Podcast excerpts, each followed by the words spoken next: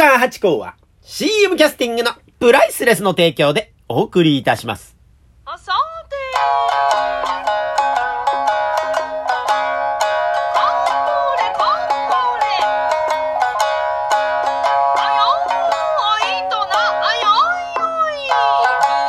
松野屋八甲でございます。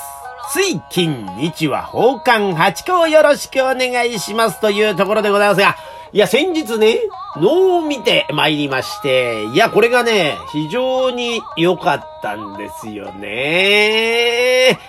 最近ね、あのー第2回進化農園会農野々宮というのね、12月の5日に、えー開催される農の舞台なんですが、これにですね、参加させていただくんですと言いますが、参加させていただくと言いましても、私の場合は農は舞えませんので、あのー皆様と、ね、お客様と能楽師の方々をおつなぎするという役割としましてですね、最初の解説の部分ですね。今、のなんかやるにしても、その前に、演目の前に解説が少し入って見やすくなってという回が多いんですよ。で、その解説の部分に私も少しだけ参加させていただきまして、えー私の思ってる疑問や質問をですね、こう、ぶつけてみるというところがございましてね。えーまあ、それの関係ででございます。少しずつ能を見させていただいておるわけでございますが、私ね、あんまりね、能ってていうのはね、まあ、狂言は以前からお話しさせていただいている通り、万歳先生がね、いらっしゃいますんで、えー、泉流の狂言っていうのは何度も何度も、見させて、勉強させていただいているところなんですが、能ってのをね、やっぱりこう、しっかり見てみようというのが、今までなかったんです。愛狂言を見るために能を見に行ってたみたいなことがあったりはしたんですがね。でね、あの、調べてみましたら、まあ、調べてみましたらっていう発言自体がもう恥ずかしいぐらいの話になってるんですが、ね、歌舞伎は私たちよく見に行くんです。江戸のね、文化でございますから。でも、能とか狂言ってのは室町の文化でございましょ？だからね、少しこう、ちょっと間が空いてると言いますかね。なんか、やっぱちょっと隔たりがあるというか、ちょっと距離がある感じはしてたんです。で、歌舞伎はね、よく本当にえ見に行ってるから、国立ね、劇場でもやってますよ。歌舞伎座でやってますよ。新橋演舞場でやってますよっていうのは知ってたで。もちろん能とか狂言は、えー能楽堂でやってるってのは知ってたんですが、定期公演をですね、国立能楽堂でやってる。これ当たり前のことなんですよ。当たり前のことですが、えーいつやってるのとか、えーそういうことが知らなかったんですね。恥ずかしいことに。でもね、えーこれで知ることができまして、この間、だから国立能楽堂のですね、えー定例公演というんでしょうか。それに伺ってきました。でね、11月、12月っていうのはまたね、良くてですね、えー演出の様々な形としまして、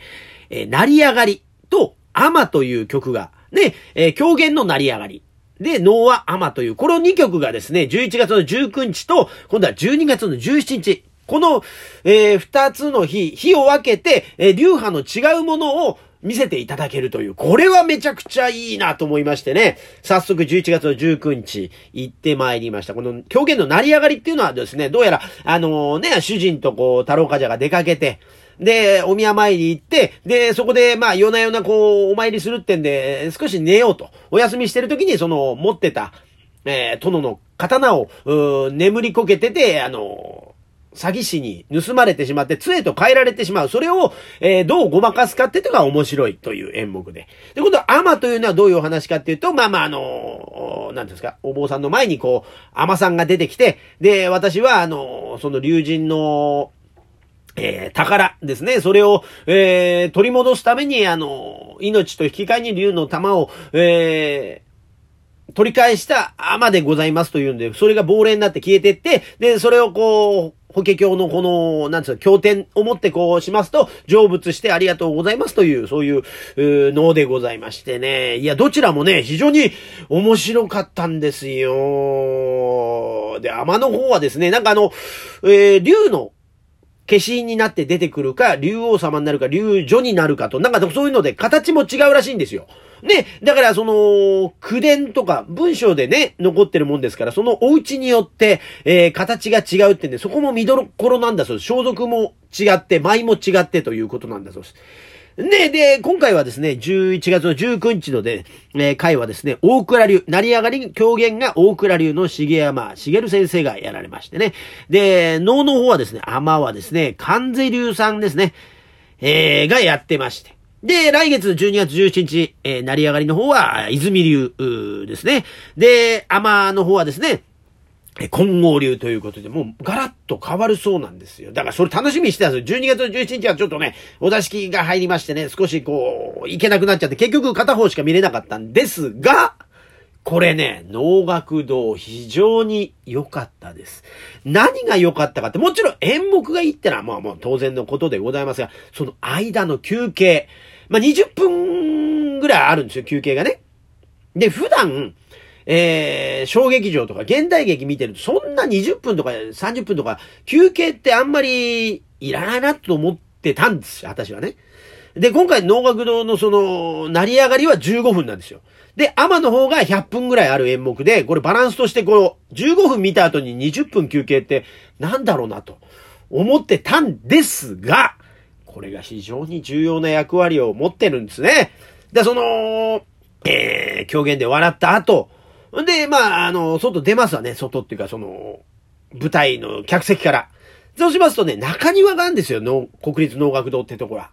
で、その日、11月19日は中秋の名月だったんですかね。名月の日でですね、えー月がまあ綺麗です。中庭から見える月が綺麗で、皆さんね、本当に上を見上げながら、その中庭の竹とかこの木の手入れの行き届いた庭の中で、佇んで20分過ごすという。この時間がまた芳醇な時間でですね、なんかだからここでお茶とか、まあとはマス酒とかね、あって、その知らない人同士でも交流ができたりなんかしたら、もっといいんじゃないかな、なんてなことを思ったんですが、まあね、コロナのこの時期ですしね、それはまたちょっと贅沢な話ですが、本当にね、時間の流れってのが演目も含めて全然違くて、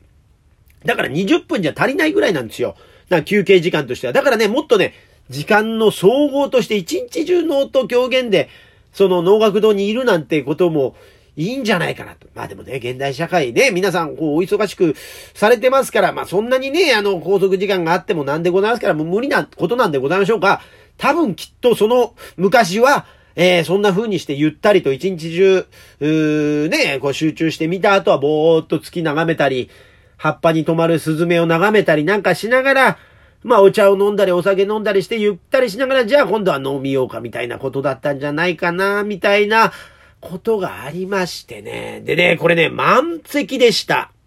でね、あの、国立、えー、能楽堂のチケットセンターでね、お聞きしたら、満席なんですよね、なんて話あって、どうすごいですね、人気ですね、って言ったら、いや、でもね、月に1回とか2回しかやってないんですよ、と。狭きもんだから、もちろん満杯になってしまうんですよね、なんて話あって。で、歌舞伎の方は、ね、一方、1ヶ月間丸々やってらっしゃいますじゃないですか。だからね、能の方もですね、たとえ、人数が10人、20人になったとしても、もうちょっと、1週間でもやっていただけたら、もっと見る機会増えるのかななんてなことをちょっと思ったりしたんですよね。やっぱりね、あの、見る機会が欲しいですね。気づいた時に、やっぱ、争奪戦になっちゃうんで、まあまあ、しょうがないですよ。まあ人気な演目でございますからね。なんともそこの辺がもどかしくて、せっかくね、国立のね、能楽堂ですから、その辺はこう文化に対してもうちょっとお金を出していただくってことになるんでしょうか。あなんかね、あの、一週間でも、うこう、続けて連続公演やっていただけると、もっと見やすいものになるのかな、なんてことを思いましたね。で、またね、あの、見てらっしゃる方もすごく、なんかまあ私の受け取り方なんでしょうか。まあ知的な感じがいたしました。でね、やっぱあの中庭の感じとかその時間の流れとか見ましてね、なんか、これ、すごくいいもんってものは分かってて、あえてみんなに知らせないんじゃないかなと思うぐらいな感じですよ。なんか知ってしまうとざわざわして空気が変わっちゃうじゃないですか。だから、なんかあの、隠れた名店みたいな、私の隠しカードみたいなことで持ってて、これはこれで人に知れずこう楽しんで、で、お金パーッとやってみたいなことになってるから、なかなかまた広がっていかないのかななんてこともちょっと思ったりした次第なんです。密かな楽しみっていうか、もうあの空間、時間はね、非常に貴重な感じはいたしましたね。だから、うーん、だから私もこうやって皆さんにこう、お話していいのかどうかもちょっとはばかるぐらいなんかこう、密かな楽しみとして、ある感じがいたしましたね。いやー、のーってな、だこれからね、見に行ける日、うまくポンとその1日2日しかないですから、なかなかね、その、国立能楽堂で見れるチャンス。これ国立能楽堂で、えー、やってるのってやっぱ、お値段がやっぱ、助成金が入ってますから、非常にこう、お安く見れるんでですね、これからも、ちょっと時間があればですね、見に行きたいなと思ったりなんかしております。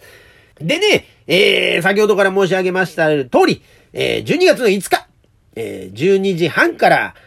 ですね、開演ということで、えー、宝生能楽堂でですね、野々宮やりますんで、ぜひぜひこちらもご覧になっていただければと思います。これね、あのー狂言ではです、棒縛りで、万歳先生も出てくださいますということでございますんでね、ぜひぜひ万歳さんのファンの方も来ていただければと思ったりなんかいたしますというところで、今回はこの辺でありがとうございました。